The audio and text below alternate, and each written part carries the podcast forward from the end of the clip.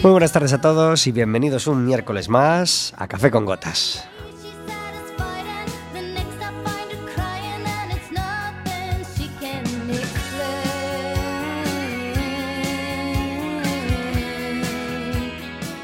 Estaremos con todos vosotros, como todos los miércoles, de 4 a 5 de la tarde, aquí, en la aplicación móvil de Quack FM, en quackfm.org y, por supuesto, a cualquier hora del día y, cualquiera de los programas en Radioco Café con Gotas. Ahí se van colgando todos los programas y podéis escuchar no solo el último, sino cualquiera de los anteriores.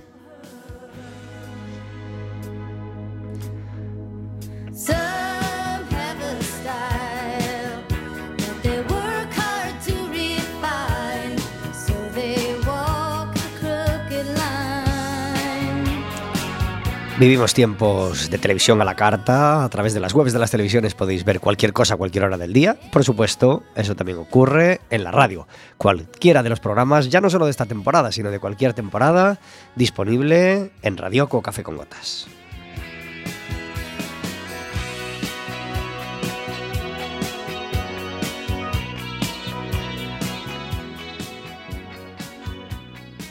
Tenemos un teléfono al que puedes llamar si quieres hacer más tuyo todavía el programa, el 881-012-232 o el 981-1670-00. Estarás hablando con nosotros en directo, podrás hacerle preguntas a nuestra invitada de hoy, podrás hacernos preguntas a nosotros, podrás decirnos qué te parece la canción que nos va a representar en Eurovisión, podrás decirnos qué te parecen los premiados en los premios Feroz, por ejemplo, y podrás eh, contarnos lo que quieras. 881-012-232 y 981-1670-00. Nos podrás pedir también una entrada doble para el siguiente partido del Básquet Coruña en casa. El domingo teníamos derby contra el Ourense y a pesar de la posición en la tabla del Ourense fue un partido bastante difícil. 77-75 ganó el Básquet Coruña in extremis y eh, si nos pides una entrada para el siguiente partido, pues tendrás una entrada doble para el siguiente partido del Básquet Coruña en Riazor.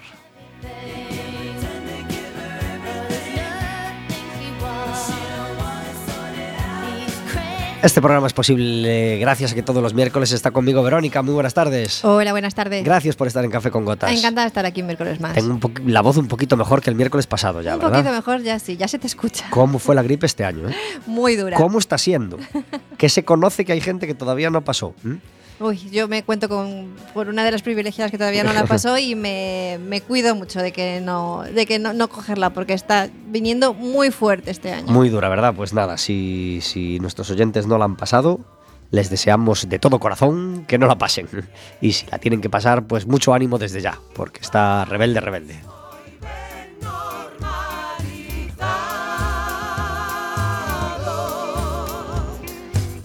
Hoy tenemos una música de fondo particular a nuestras palabras. No es una música instrumental relativamente estándar, como podríamos decir, sino que hoy tenemos un programa lleno de teatro porque está con nosotros Patricia de Lorenzo. Muy buenas tardes. Hola, buenas tardes. Gracias por estar en Café con Gotas. Gracias a vos por lo convite. Patricia de Lorenzo es actriz de Chévere Teatro y claro, nos trae pues la música de Chévere, en este caso pues la banda sonora que crearon para una de sus de sus grandes obras que fue Ultranoite no País dos Ananos, ¿verdad? Así foi xa un espectáculo do ano 2014, e que van pasando, van pasando os anos. Sí. La música original la hizo Sacome Martínez Antelo. Sí, el é un dos músicos habituais da, da compañía eh, e non só compuxo música, sino que se tocaba en directo, non? E, e nada, cunha banda de tres músicos, e, actores, actrices, cantantes, que facemos o que podemos, pero cun resultado bastante contundente. Ultranoite no País dos Ananos fue un, una obra relativamente revolucionaria, ¿no? Porque, porque rompe ese estereotipo de eh, actores en el escenario y público en la sala de butacas. Es una obra con el público en, o, o por lo menos se pretendía que estuviera en mesa y tomando algo, ¿no? Claro. En plan cabaret. Sí, en, en concreto esta Ultranoite no País dos Ananos que, como vos digo, é do ano 2017 é unha homenaxe a este xénero que naceu con Chévere hai 26 ou 27 anos xa na Sala NASA. Eh, que para que non saiba aquí, pois foi un espazo de artes escénicas que xestionaba Chévere e eh, que hoxe en día pois, pois, pechou, xa pechou no ano 2011 pero naquel, naquel lugar que era bastante peculiar porque realmente era un taller de coches que se convertiu nun teatro nunha sala de concertos era un espazo pois totalmente cambiable non? Eh, unha do, un dos xéneros que naceu ali pois foi o das ultranoites que veñen sendo eh, unha, unha serie de números curtos e breves de humor e musicais Eh, como ben dis aí, Pablo, pois a sala dispoñíase con mesas e cadeiras, había un servizo de bar, eh, o contido desas ultranoites, que era unha especie de cabaré, digamos, pero nacido aquí, pois pois é ese contido de político do do inmediato, non? O sea, o que contan as ultranoites que aínda contan con moitísimo público hoxendía e que as, os números que se fagan teñan que ver con esa actualidade rabiosa, non? Vale máis, importa máis iso que non que estean moi ben feitos ou menos, se son un pouco perrallas, acéptanse mellor incluso. Cuéntanos como foi o, resumidamente, claro, como foi aquella movida con la sala NASA porque tuvo bastante cola, ¿verdad? Hubo aí un conflicto bastante sonoro a nivel político social. Sí, bueno, eh Gerardo Conderroa, este era un, un aspirante á alcaldía de Santiago polo Partido Popular, eh, que o intentou máis dunha vez, se non lembro mal, pois na segunda ele levaba no seu programa electoral pechalas a la NASA, porque ele argumentaba que ali nos dedicábamos a facer cócteles molotov, eh, dábamos cursos de como se facían e tal, non? E, eh, e eh, bueno, el levaba iso no seu programa electoral, gañou a alcaldía por oito votos, creo lembrar, e E isto foi o que pasou, el retirou a axuda o convenio de actividades que tiñamos eh, co Concello de Santiago que xa viña de vello e fixo, bueno, pois foi un dos motivos xa que fixo eh, inviable o proxecto, non? E, e así foi, foi realmente un final moi amargo. Eh, a sala NASA pertencía a un circuito a nivel estatal de espazos similares. Eh, recordo que fixéramos unhas asembleas na propia sala eh, para ver se si había algunha viabilidade posible e viña viñeron e non daban creto a que cas cifras de programación e espectadores e espectadoras que viñan alá que a sala tuvera que pechar, o sea, foi algo insólito non só aquí, sino que tamén tivo repercusión a nivel estatal, non? Pero bueno, aí está na memoria colectiva de non só da xente de Santiago de Compostela, sino de moitos outros sitios, eh, pois aquel aquel patrimonio cultural que creamos entre todas e todos, non? Isto llevó relativamente a que la sede, digamos, de Chévere se cambiara de Santiago al Extraradio, ¿no? Exactamente, eh, foi a través da redes sociais a NASA para Teo, a NASA para Teo, un concello conlindante con Santiago.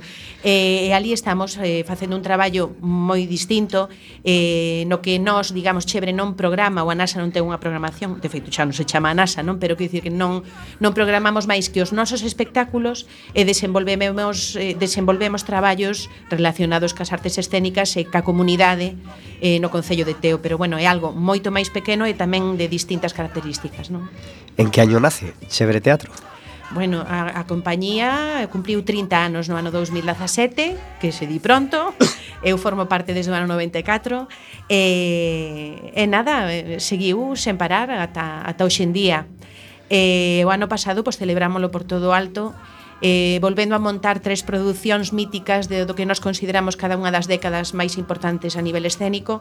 Unha foi Río Bravo, que supoño que moita xente recordará ese espectáculo. Eu creo que incluso hai xente que só foi ao teatro ver Río Bravo na súa vida. Bueno, eh, e se si non é exactamente, por exemplo, o outro día traíamos a, a un actor de unha pequena compañía de teatro gallega e nos venía a decir algo así como que él era actor por Río Bravo. Sí, o, él, sí. o él se dedicaba al teatro gracias a Río Bravo. Isto, isto pasou, pasou. Realmente é un espectáculo que realmente é mítico. Eu creo que ten ese que se lle pode poñer esa etiqueta e, e de feito volvémoslo montar e foi un éxito, unha celebración colectiva que flipas. O mesmo con Anus Horribilis, que foi xa da etapa do ano 1994, eu entrei na compañía facendo ese espectáculo, que é unha opereta cantada sobre unha hipotética Casa Real Galega eh, que tiña libro, o libreto de Pepe Sendón e a música de, de Fran Pérez, para nós Fran Pérez, coñecido como Narf, para o resto do mundo, non? Uh -huh. Eh, entonces tamén foi unha maneira de facerlle unha homenaxe moi especial a el. Eh, eh, retomamos de novo esta ultranoite no País dos Ananos que acabamos no mes de xullo cunha función na Quintana onde había 3.500 persoas vendo teatro e aplaudindo en pé, é un momento que vivimos os que estábamos no escenario que nunca esqueceremos. Que bien. Eh, Tú llevas los 30 años con Chévere? Desde... Non, desde o ano 94, algún menos, algún pero bueno, chegalle chega lle ben. Chega eh. lle ben, claro que sí. Eh, para ti, en cuanto a calidad de la obra, cuál foi a mejor obra de Chévere? Mm, bueno, eu eh, Chévere sempre eh, procura eh, marcarse novos retos, non? Entón non hai unha cousa moi parecida a outra e realmente hai risco en casi todo o que se fai eh, eu creo que tanto estes tres espectáculos foron míticos, non? Eu creo que, por exemplo, Eroski Paraíso, que é o que temos agora en distribución, un dos que temos agora en distribución, é un gran traballo que realmente, ademais, amosa unha maneira distinta ou sorprendente de, de facer teatro. Tamén o comprobamos en Madrid, ¿no? porque parece que Madrid é tamén un termómetro importante, eh, uh -huh. está ben. Eh, eh, pero, bueno, eu concretamente salientaría un espectáculo que para min foi o que máis me gustou, que foi Testosterona, do ano 2009, tamén presentado aquí na Coruña, e, e que, bueno, este era un momento onde no colectivo de Chebre, digamos, pois había algunhas, algún dos integrantes estaban adicándose a máis ao mundo da televisión, non? Como é o caso de Miguel de Lira ou Manuel Cortés.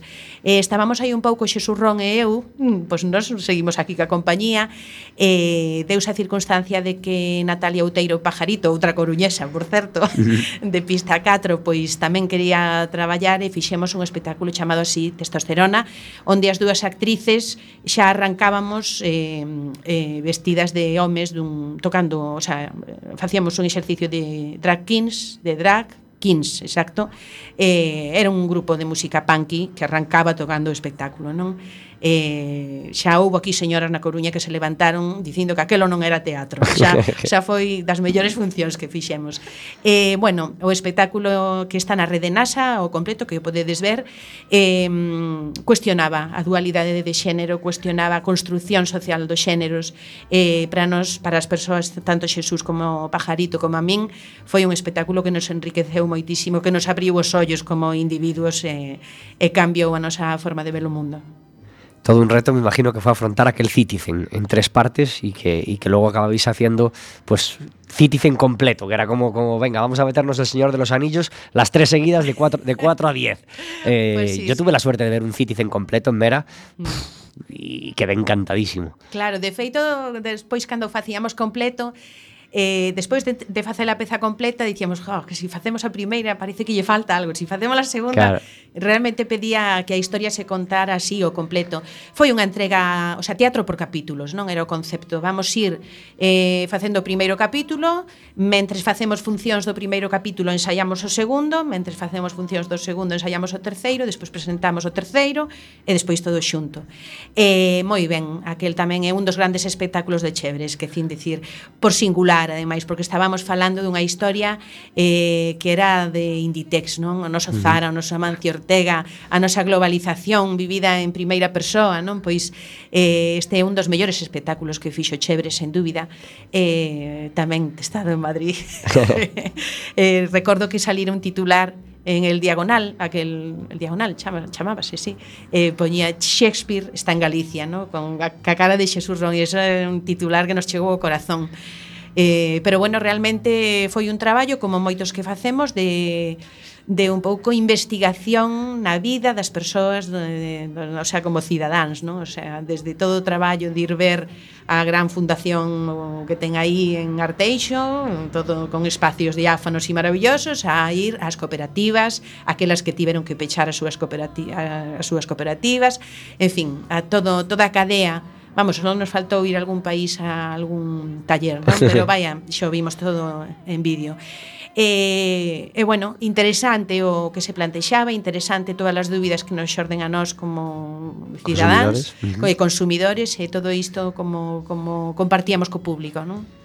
¿Llegó a haber alguna reacción por parte de, de la institución? No. ¿O algún comentario? Ninguna, ninguna. Sí que sabemos que estaba o tanto Amancio Ortega da existencia do espectáculo porque había traballadores, eh, bueno, hasta o final eh, coñecémonos, non? E, eh, e había traballadores que viñan ver o espectáculo e andaban ali co programa de man Ay, mira, mira. Este... Pero los enfocabais así con el foco. Cuando había un trabajador ninja, no, flash. No, algún no final que tiñamos así como aquel diálogo co público co tema das etiquetas e de onde procedía a roupa que usamos, pois algún dicía eu traballo ou eu traballei ou miña nai tal, pero sempre había un caso de miña nai co seu, eu pelaba fíos, en non sei onde, bueno, claro. en fin, isto era Sería difícil que non hubiera, claro, claro. por porcentaje. eu eu que son daqui da Coruña, eu recordo criei-me no barrio da Sagrada Familia, un lote de baixos de mulleres que a porta aberta traballando para para Inditex, bueno, naquele momento Zara, non? Uh -huh.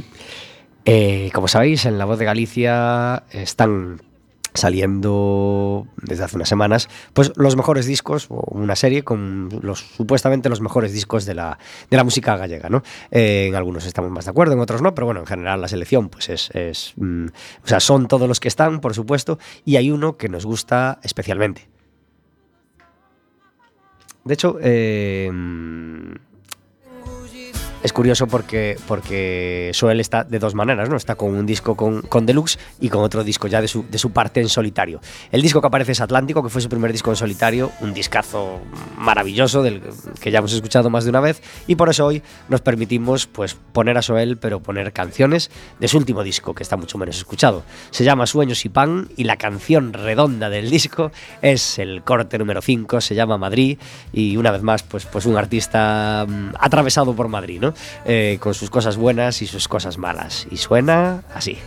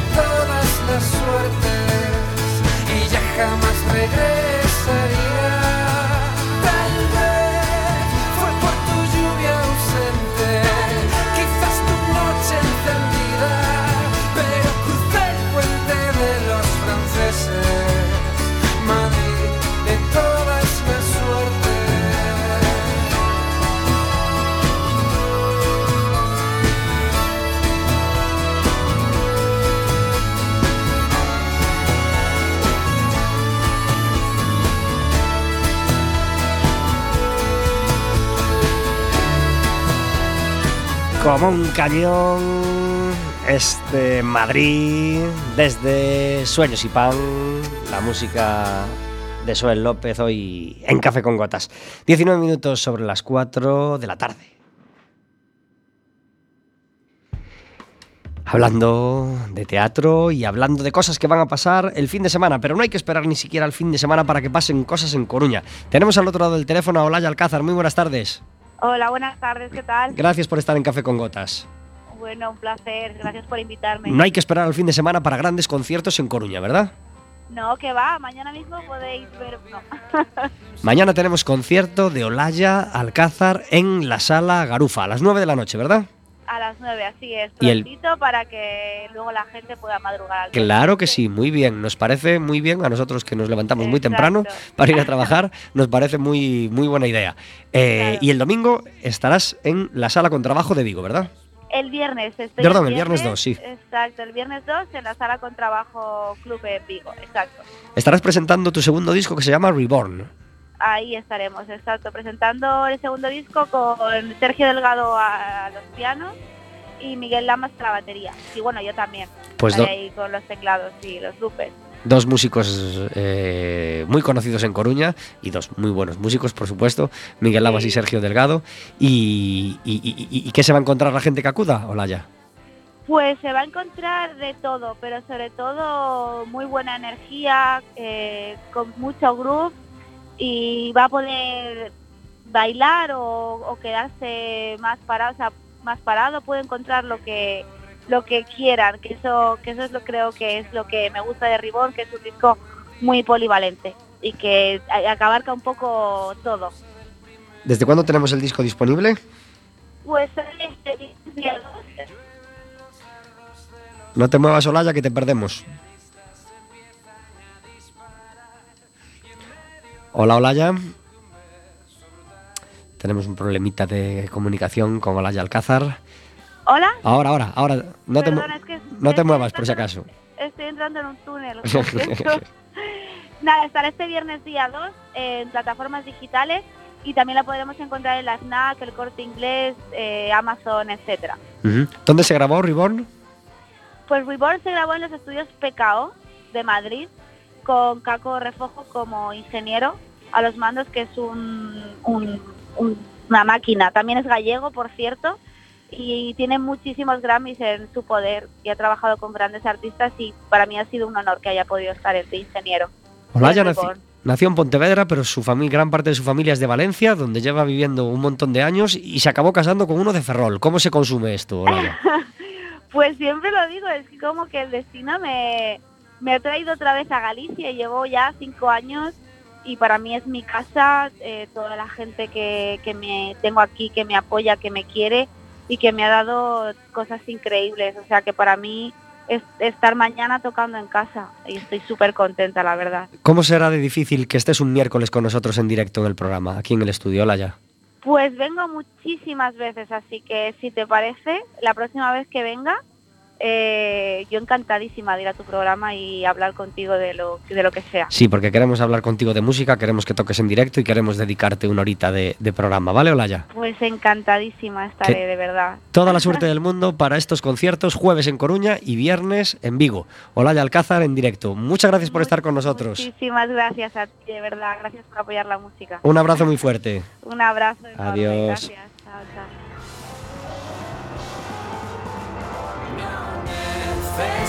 Hispanic.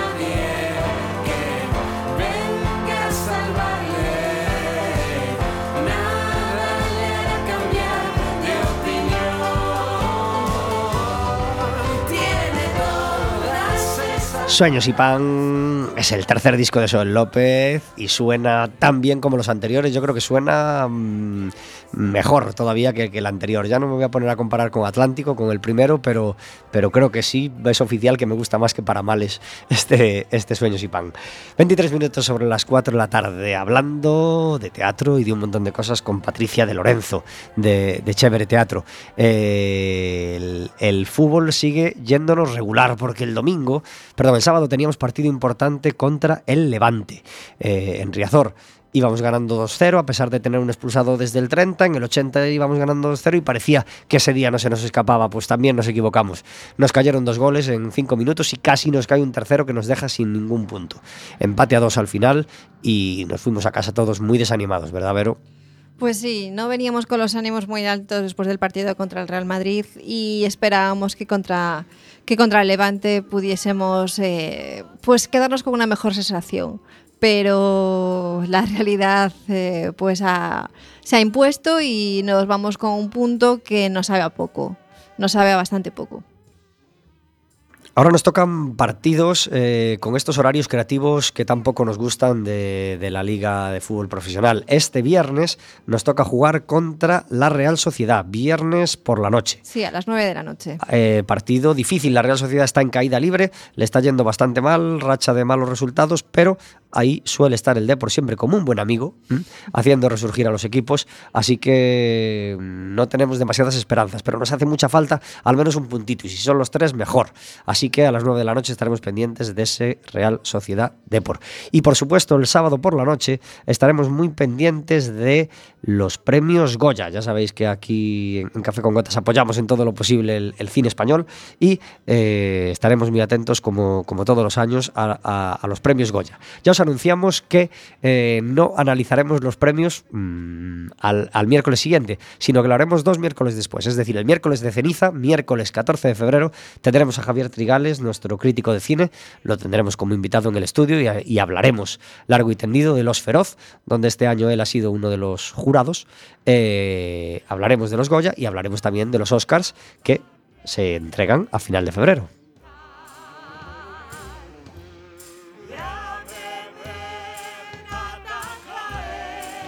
¿Has ido mucho al cine este año, Patricia? No, ¿No? casi nunca. Ni español, ni de fuera, ni de nada. No, trabajo mucho. Bueno, bueno, ya está, nosotros también, eh? Bueno, eu eh, normalmente as horas de ir ao cine estou no teatro eh, Que parece que non, pero eu paso moitas fins de semana facendo kilómetros E eh, ás 8 da tarde empezando unha función Claro que entón, sí Entón, por exemplo, en Santiago eh, Sí que hai algunha sesión matinal Pero, pero bueno, sempre teño esa cousa de que bah, prefiro quedar na casa, ¿no? porque teño tamén outra xente que atender, pero resultame difícil e agora pois, o que fago é consumir eh, películas na casa ou series que me interesan. Bueno, muy bien. Eh, se entregaron los premios Feroz hace unos días. La mejor película dramática se la llevó Verano 1993 y la mejor película de comedia La Llamada. En cuanto a actores, pues mm, se lo repartieron entre estas películas. El actor se llevó actor protagonista Javier Gutiérrez y actriz de reparto Adelfa Calvo. El guion también Verano del 93. La música Andía de Pascal Gain, que era por la que apostaba Sergio Moure. No sé si te acuerdas, Vero, cuando lo, comentamos con él hace, hace unas semanas. Así que felicidades para Pascal Gain, que hace, por ejemplo, la música también de, de Traición, la serie de la 1 que creo que acababa ayer mismo. Eh, y también se entregaron ayer, lo- eh, en lo- en lo- ayer, perdón, eh, en Los Feroz, los premios a, a las series. Eh, se los repartieron todos entre La Zona y Vergüenza. ¿Tú que eres la experta en series, Vero? ¿A- ¿Algún control de estas dos? Yo soy experta en series, pero no españolas. Claro. te- A mí me gustan las, las, las series extranjeras, sobre todo. Ahora, últimamente estoy viendo mucha serie nórdica. Pues nada, comentaremos con Javier estos, estos premios Feroz dentro de, de 15 ditas. Tenemos una sección en Café con Gotas que se llama El Café Amargo, donde intentamos encerrar algo así como la queja del día, ¿no? Para que, para que no nos manche el resto del programa que pretende ser alegre y optimista. ¿Cuál es tu café amargo, Patricia? Bueno, teño entendido que ten que ser un café moi concreto, non? Sí. Ben, bueno, pois eu dentro de Chévere eh, adícome tamén a cuestións administrativas. De feito, traballo moito, como che digo, cando moito polos teatros, pero tamén traballo moito na, na oficina diante dun ordenador co cu pegado unha silla, non? Eh, supoño que, bueno, na xente do teatro teremos este problema, pero en xeral, calquera persoa que traballe online cunha administración vai me entender. Eh, a miña queixa é que mm, non están eh, á altura das necesidades dos proxectos que se presentan, de todas as eh, toda esa documentación que temos que presentar a través de plataformas, esas plataformas non están adaptadas a, ao que hai que presentar, non? E moitas veces pasas horas e horas e horas, concretamente as de Galicia, eh, refírome, porque con, con outras do Ministerio de Cultura non hai tanto problema, pero con todo o que teña que ver ca Xencia Galega de Industrias Culturais dependente da Xunta, toda esa sección informática, esas plataformas, é un auténtico desastre, desesperante. Son horas da nosa vida que tienes que presupuestar ahí. ya al principio de la semana de horas que voy a pasar peleándome con la web, ¿no? Eh, claro, claro, non jo. tes como insertar máis liñas, non tes como tal, está todo previsto e despois tes, tes que ir a achuntando, achuntando, escaneando, o sea, parece que estamos, sí, no mundo da, da informática e de internet, pero pero como pasos atrás, non? Un pouco así, en plan anano. Seguro que, que- que en algún momento de esos de desesperación tú piensas, vamos a ver, esta página la tienen que haber hecho para gente todavía más necia que yo. Yo no puedo ser el más burro del mundo y no estoy sabiendo cómo hacer esto. ¿A que sí? ¿A, a- a qué te pasa? Y aún así A Sigues ver, peleándote. Eu non teño ningún tipo de formación eh, sobre eso, non? Pero bueno, xa levo uns aniños, claro. como vos digo, con todo isto, e ás veces non, non, non concretamente coas cousas de Galicia, non? É desesperante, o sea, hai que armarse de valor, de paciencia, E eh, bueno, xa non falo das facturas electrónicas, non que nós xa directamente diriximos á xestoría, porque claro, non, non podemos eh, eh, perder tanto, tanto tempo, non? Te queremos. A miña queixa é esa, hai que poñer o día a altura do, do que hai que presentar todas esas plataformas. Facilitar al ciudadano. Claro que sí. Alguén debeu pagar unha pasta para que nos diseñaran unhas plataformas a nosa medida, entonces que fagan ese traballo. Si esa empresa cobró, que, que, que, que nos facilite la vida, claro que sí. Te entendemos perfectamente. Bueno, eh, a menudo me, me olvido de mi café amargo, pienso varios durante la semana y luego llega la hora del programa y como no los apunto, pues se me suelen olvidar. Pero hoy quiero recordar uno que ya he comentado alguna vez, pero no deja de ser, eh, no deja de ocurrir casi todas las semanas, así que no quiero dejar de hacerlo notar. Es mi pelea, mi pelea, vamos, ni que lo hubiera inventado yo, la pelea de tantos contra el prime time. ¿eh? Es decir, que, que- se siga manteniendo en, en las televisiones, sin ir más lejos en televisión española, el prime time a las 22.45. Seguimos sin entenderlo. Es decir, que la serie de, turno, de actualidad, o, empiece a las 22.45 y acabe a, y acabe a las 12, es incomprensible para, para, para la mayor parte de los ciudadanos. Que el prime time, por ejemplo, este- esta semana tocó elegir la canción que nos va a representar en Eurovisión. Eh, en este caso se hacía en el programa OT, y ese programa OT, que, que en este caso, pues además lo está si- siguiendo, creemos, gente a partir de los 10 años, 11, 12 años, tiene un gran público adolescente, empieza a las 22.45 y acaba, ya no sé a qué hora acabará, pero, pero, pero a una hora mucho más desaconsejable eh, para acostarse de lo que deberían. Así que eh, parece que, que a las Escuché el otro día mismo en una radio que, que se había vuelto a sacar el tema y que les daba igual, que no estaban dispuestos a cambiar las televisiones, así que... mm, Parece que les da igual, pero a nosotros no nos da igual, así que que quede en este café amargo la queja contra el prime time. ¿Qué te parece a ti, Patricia? Pareceme ben, pareceme ben. Eu de todas maneiras televisión consumo pouca, Eh, consumo pouca porque porque non me interesan os contidos, xa depende, independentemente da franxa horaria. E, e vexo contidos que me parece aberrante, non? O sea, case considero que realmente a función da televisión, concretamente das públicas, non, deberán ser eh, divulgativo, o sea, un afán divulgativo e, e cultural. Creo que con eso habería un abano de, de ideas e programas enorme, non? E, e cóstame, cóstame ver a televisión. Puf. Bueno. Hace unos años le llega un premio importante a Chévere, ¿verdad? Un premio que por fin eh, no es que le hiciera falta visibilizar. Yo supongo que Chévere ya, ya se veía o ya se creía una de las grandes compañías de teatro que había en Galicia, porque por supuesto lo era. Pero hace un tiempo le llegó pues el reconocimiento ya a nivel estatal, que por si alguien no se había enterado, pues ya puso su nombre como una de las grandes, ¿no? Sí, foi no ano 2014 xa, hai catro, que estamos no 18. Por, co, como pasa el tiempo. É que pasan, pasan os anos. Claro que sí. Eh, saíamos nós de facer unha función das fillas bravas, así un día pola mañán para uns institutos, eh, non sei que me chaman da oficina, chamoume Miguel de Lira, dixo que nos deron o, o Premio Nacional de Teatro. E claro, non dábamos crédito, non? E, efectivamente, así foi. E, pois naquel xurado, naquel ano, eh, alguén propuxo, alguén que, que, le, que levaba eh, o seguimento da compañía e de todo este traballo que facemos eh, a nivel comunitario e tal, e, e a esa traxectoria pois propuxo a Chebre como, como posible gañadora dese premio. E así foi, eu non sei como pasou que as persoas que integraban aquel xurado decidiron que fose así. E este premio pois foi mm, recibido como un premio para, para toda Galicia. Así o compartimos nós e a xente felicitábanos pola rúa e, e tal, non? aparte del orgullo y, y, y la alegría de, de recibirlo, eh, ¿qué conseguisteis con ese premio? ¿O qué lograsteis o, o, qué visibilidad tuvisteis que a lo mejor no hubierais conseguido sin, sin él? En primeiro termo, e eu creo que para nós o máis importante, este orgullo en Galicia, eh, que se percibía, como che digo, en todas as compañías e en público, en xeral, pola rúa, non? E despois unha dotación económica que creo lembrar que eran 20.000 euros, que daquela nos serviu para pagar unha, unha multa con facenda de algo que fixéramos mal. Por culpa de la web. A la foi, a la foi. Pero bueno, eh, e despois, bueno, sí, foi unha carta de presentación, de repente sí, pois podían coller o teléfono pero non tivo unha repercusión a nivel de distribución estatal como esperábamos, ¿no? porque premios nacionais hai moitos, é certo que hai poucos a compañías, ¿no? normalmente pois son a un actor, a unha actriz, compañías hai poucos, eh, pero bueno, eh, non, non serviu para chegar a onde nós queríamos eh, chegar.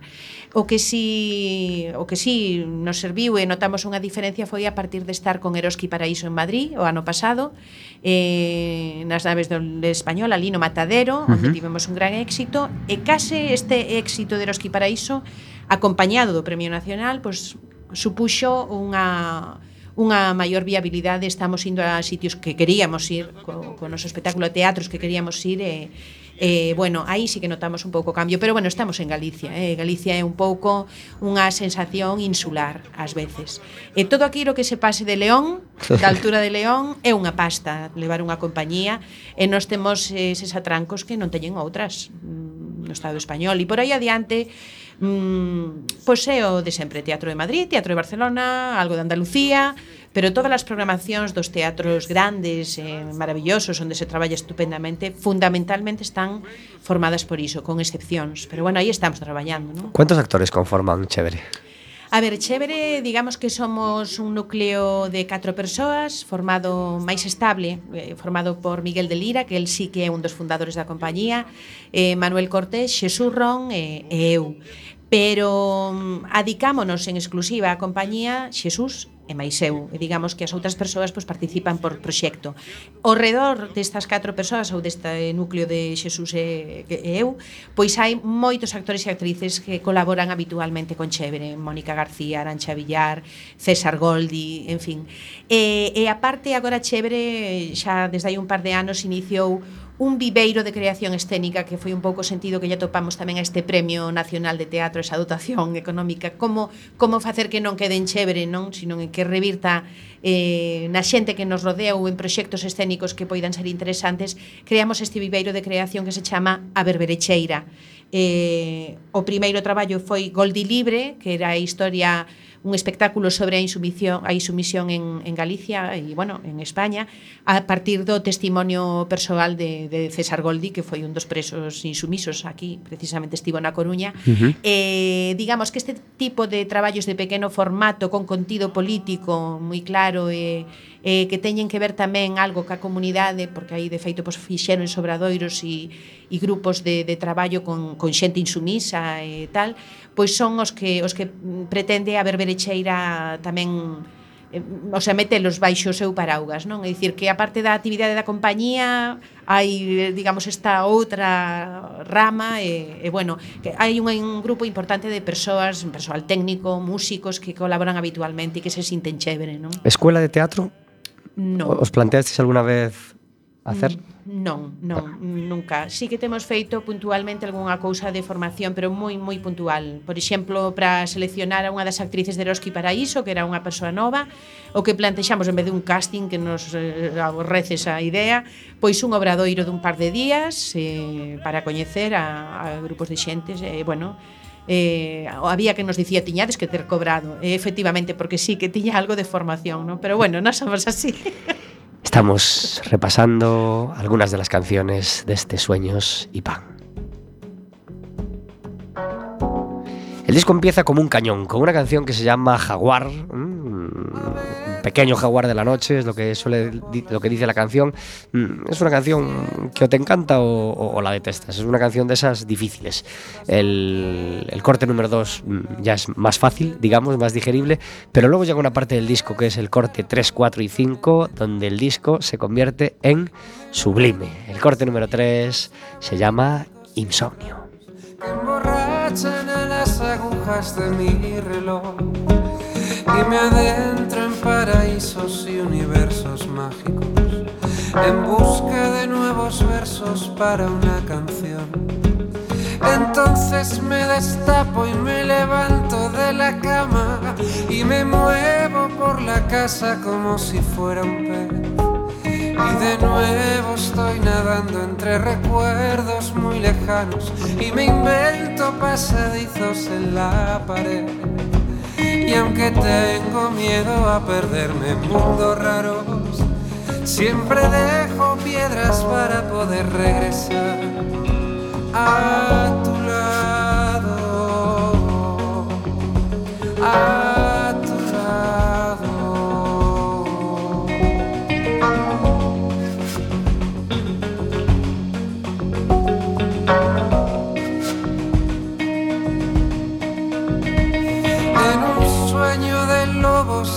Ciervos blancos. Voy siguiendo las señales para regresar contigo antes de que te hayas despertado, sigilosamente para no molestar. Pero siempre te despiertas cuando me he acostado y me preguntas qué es la música que suena alrededor se vuelven a cerrar tus ojos lentamente mientras canto la canción que he escrito para vos. Y aunque tengo miedo a perderme en mundos raros siempre dejo huellas para poder regresar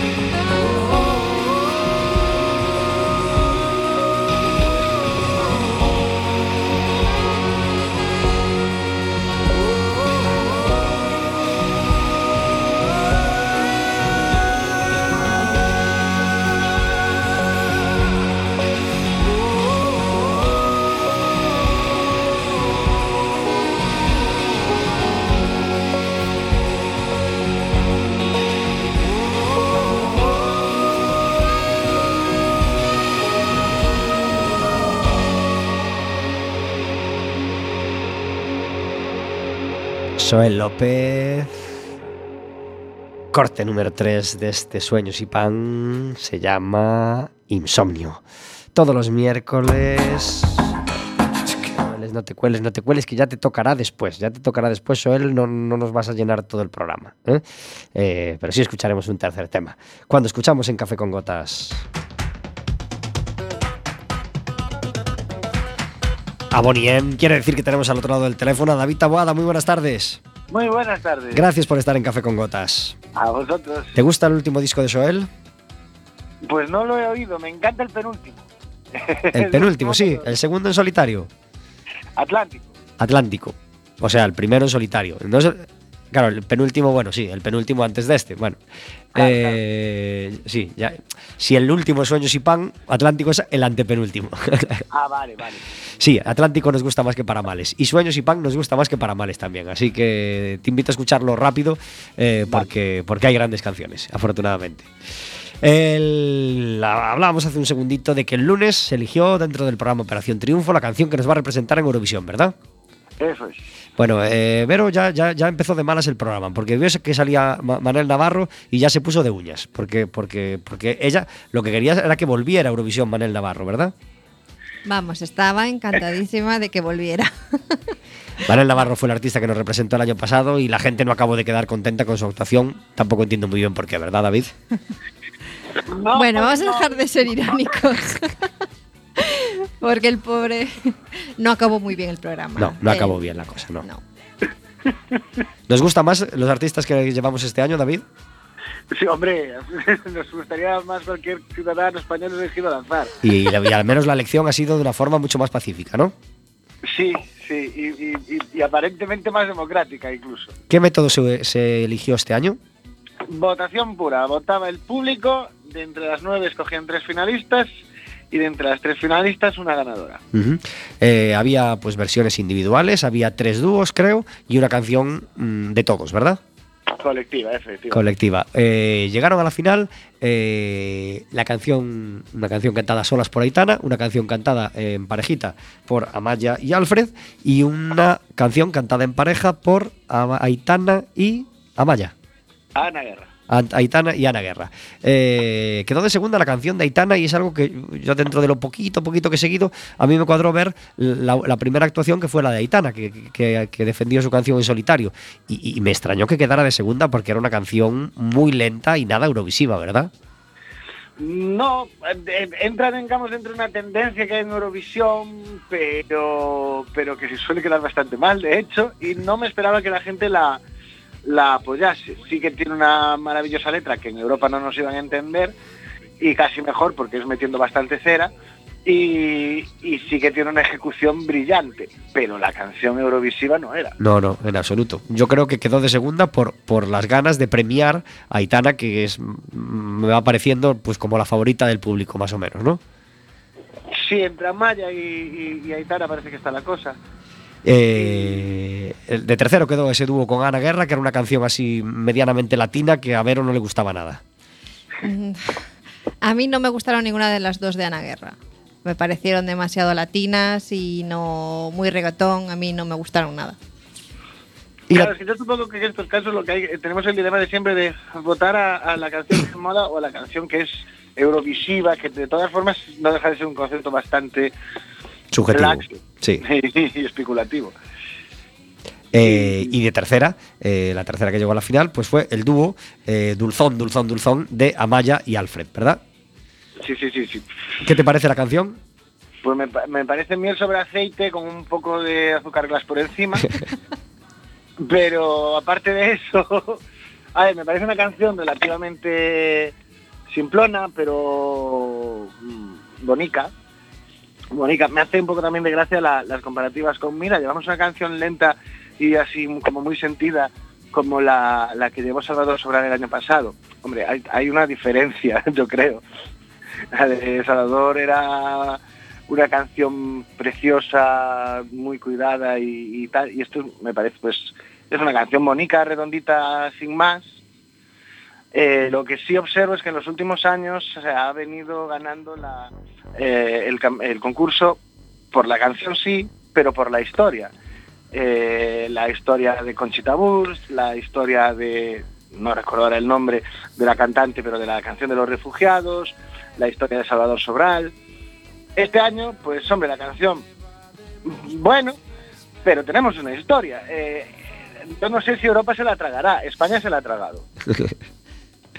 Eh, al menos, bueno, es una balada, mm, sin más, muy dulce, mm, en eso coincide todo el mundo, pero bueno, es un producto, mm, no sabemos cómo saldrá, pero al menos es medianamente digno, ¿no? No como la, la canción que llevábamos el año pasado, que, que- ya de entrada era lamentable, con un artista lamentable a, a defenderla. Exacto, sí, lo, lo bueno más allá de la canción es que pues llevamos a dos a dos chicos que, que van a vender bien el producto, que, que tienen una historia detrás y que van a hacer una, una ejecución por lo menos sentida y como tú dices, digna, me parece un tema pues digno, bien. A Íñigo no le entra. Íñigo probablemente sea el comentarista de televisión española en, en- en la gala, pero mm, por ahora no le entra.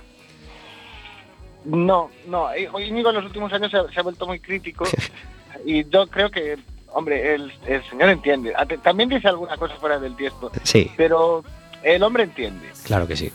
Y, y- Y nos gustaría mucho tenerle en Café con Gotas, como historia viva de la radio.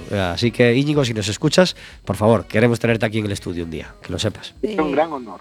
Yo lo que lo que criticaba un poquito este año es que un poquito estábamos cometiendo el mismo error del año pasado y es llegar a unos chicos muy jóvenes sin experiencia que eh, a lo mejor se pueden bloquear o les puede pasar lo que les pasó al representante del año pasado que en el momento cumbre pues de la presión pues soltó un gallo que nos dejó en ridículo a, eh, a España a- delante de toda Europa. Entonces volvemos a repetir ese error. Eso no significa que lo vayan a hacer mal ni que le vayan a meter la pata, pero sí que es verdad que tenemos más papeletas de porque son chicos muy jóvenes que aunque tienen la experiencia de esta del, del talent show este en el que participan eh, Eurovisión es una gran carga y, y es una gran responsabilidad y bueno volvemos a cometer un poquito ese error para mí eh, bajo mi punto de vista es más riesgo llevar a personas que no tengan una, una dilatada carrera y que tengan experiencia en, en- en cantar delante de mucha gente. Pero bueno, no significa que lo vayan a hacer mal. Seguramente Sí. esperemos ahí- que salga ahí- muy bien. Y ahí tenemos el ejemplo de Pastora Soler hace unos años, que Claro. salió, la planchó, Que fue espectacular y fue espectacular, fue súper digno y bueno, quedamos como, pues ni tan mal en realidad, claro, queda pero, pero sobre todo una imagen de solvencia.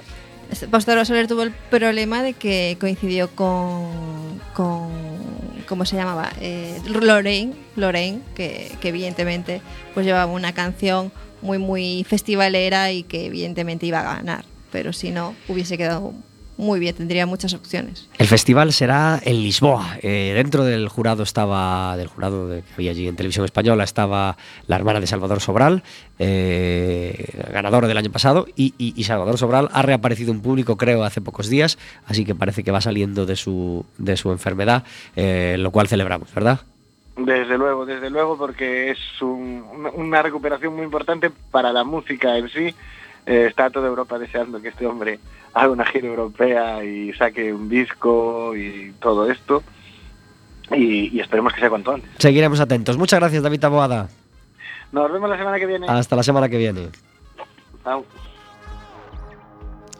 50 minutos sobre las 4 de la tarde hablando de la canción que nos va a llevar, que nos va a representar en Eurovisión este año. No eres de Eurovisión, ¿verdad, Patricia? No, no, no me representa nada. Eh, Patricia, ¿qué momento vive el teatro gallego? Vivimos bueno, un buen momento en cuanto a compañías y a... Sí, ¿sí? Un momento sano, sano, con, con bastante músculo. Eh, desde hai un tempo, pois eh, Chévere entrou a formar parte da Asociación Profesionais de Compañías, eh, de compañías profesionais, quero dicir, eh, escena galega. E eh, isto tamén pois facilitou que que isto que estou dicindo pois que sexa con máis coñecemento de causa, non? Eh, temos máis contacto entre todas as compañías, que en Galicia creo que andamos alrededor das 33 ou 34 aínda que hai máis compañías, evidentemente profesionais que non forman parte da asociación, eh, bueno, danos esa, ese abano do tipo de traballos eh, que se están facendo, da calidade que se está facendo e, e de que mm, disciplinas, eh, eh, bueno, estilos non teatrais. Tres compañías que quieras nombrar que, que ya no digo que te guste ir a ver, que a lo mejor no, no estáis teniendo tiempo de, de ir a ver sus obras, pero sí tres compañías que te gusten cómo, cómo trabajan y que quieras recomendar desde aquí. Ah Que difícil, porque tamén vexo pouco teatro, eh, non sei, outro día, por exemplo, fun ver máis que recomendar, non sei, fun ver a, a Mofa e Befa, eh, que foi un dúo que naceu, sí, que naceu na NASA, entre outros sitios, e, eh, e excéntricas pois presentaba un espectáculo eh, no teatro principal e tiven ocasión de, de ir velo. Eh, pero bueno, eh, despois tamén lembro, non sei, outras compañías, bueno, todo o traballo que fai Pista 4 en xeral, eh, que creo que van estar aquí en breve, vin hoxe no Teatro Colón, eh, no mes de febreiro, co espectáculo outono, eh, non sei, Despois igual habería que pensar na danza, no? que non é todo teatro. Eh, bueno, Bor Borja Fernández, o seu traballo tamén para, para min ou para Chebre xa é, non sei, unha debilidade.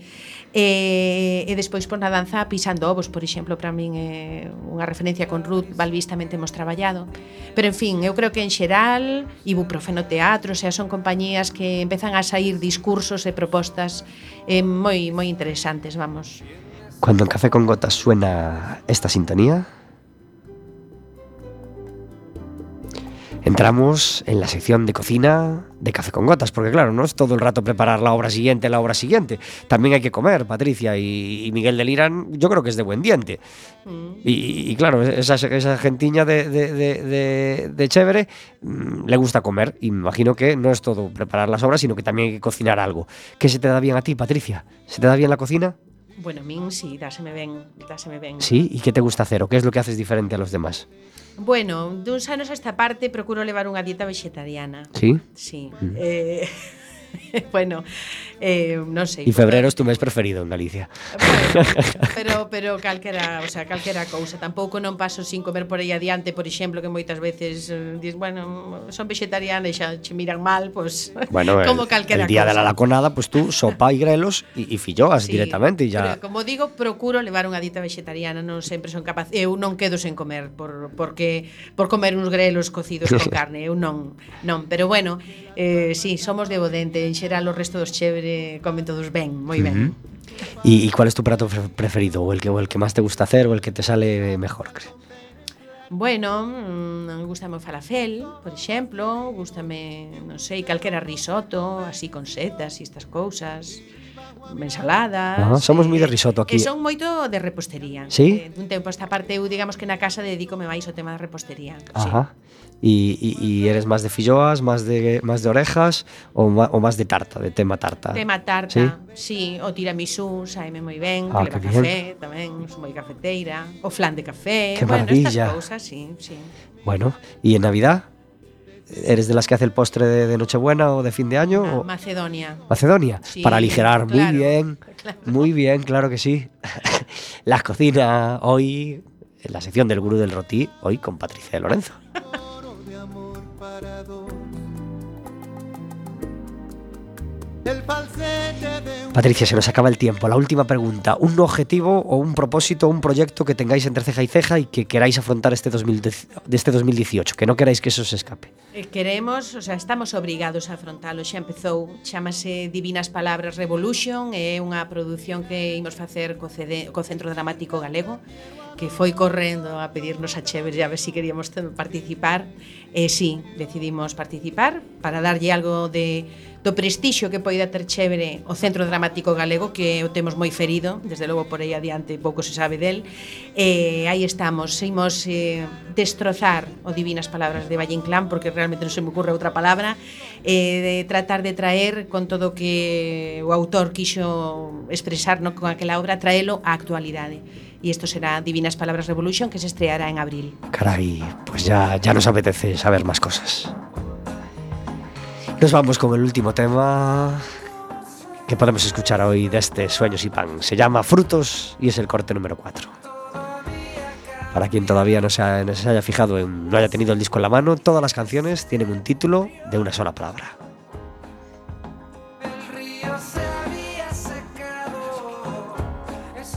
Hemos tenido hoy con nosotros de invitada a Patricia de Lorenzo y ha sido un auténtico placer poder charlar contigo de teatro y de todo un montón de cosas. Patricia, muchísimas gracias por venir a Café con Gotas. Moitas gracias a vos. Felicidades por todo el trabajo realizado hasta ahora con Chévere y, y tenéis todo el futuro ganado y, y